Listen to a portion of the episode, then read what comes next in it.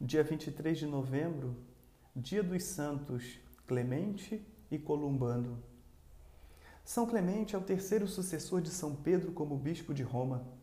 Assim fala o mais antigo catálogo: Pedro, Lino, Anacleto e Clemente. São Paulo nomeia na carta aos Filipenses: Peço-vos que auxilieis também aqueles que, como Clemente e outros, comigo labutam pelo Evangelho cujos nomes estão escritos no livro da vida. Clemente regeu a Igreja de Roma nos anos 88 a 97, e a tradição diz que morreu Marte, na Crimeia, onde foi exilado e condenado aos trabalhos forçados pelo imperador Domiciano. O Papa Clemente é conhecido na história por uma célebre carta que escreveu aos cristãos da Igreja de Corinto, cujos presbíteros haviam expulso o bispo o qual recorreu ao Papa Clemente.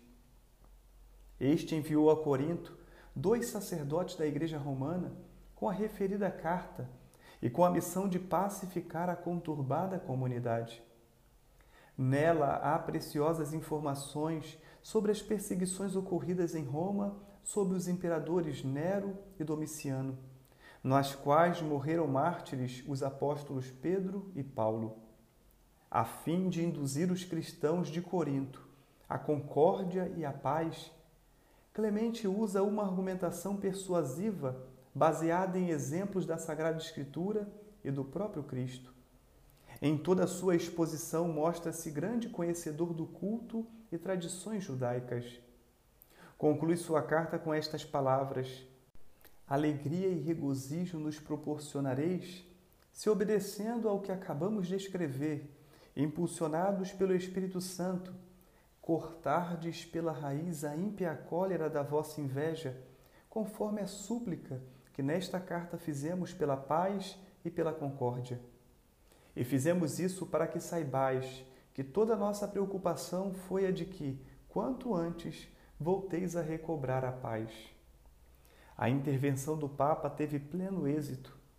Constituiu-se assim este escrito o primeiro documento papal que logrou um imenso prestígio. No mesmo dia, celebramos também o dia de São Colubano. A Irlanda foi chamada a pátria dos missionários, catequizada por São Patrício no início do século V. Teve sempre uma forte tradição monástica que forneceu numerosos evangelizadores à Europa na Idade Média. Entre estes que emerge São Columano, que pôde ser comparado a São Bento pela profunda e benéfica influência que a sua obra exerceu na Europa. São Columbano nasceu na Irlanda por volta do ano 540 e, jovem, colocou-se na escola de grandes e santos mestres. Com 50 anos de idade, deixou para sempre a sua pátria e, como missionário de Cristo, juntamente com mais doze monges, andou pela França toda, onde fundou vários mosteiros, centros propulsores de vida missionária. Depois do primeiro impulso de evangelização por obra, sobretudo dos santos bispos Hilário e Martinho, quando o espírito religioso na França estava em decadência, devido às frequentes invasões de bárbaros, a presença de São Columbano, profeta e reformador, com seus monges, reavivou a vida cristã e numerosos foram os seguidores da vida austera de São Columbano.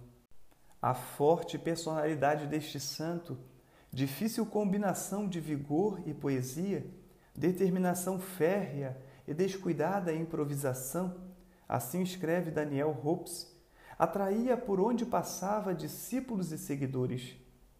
A influência deste monge irlandês será durável. Estimam-se em duzentas as abadias nascidas sob a sua ação, e delas provieram gerações de missionários e muitos santos. A Columbano e aos seus monges se deve a introdução do espírito penitencial e a prática da confissão pessoal auricular, que se propagou cada vez mais na Idade Média e se tornou comum na Igreja. Da França passou para a Suíça, evangelizando a região do Lago de Constança. Lá deixou o discípulo São Galo, que fundou um célebre mosteiro, e depois rumou para a Itália, fixando-se na Ligúria, onde surgiu o mosteiro de Bóbio. Lá faleceu no dia 23 de novembro, com 75 anos. Santos Clemente e Columbano, rogai por nós.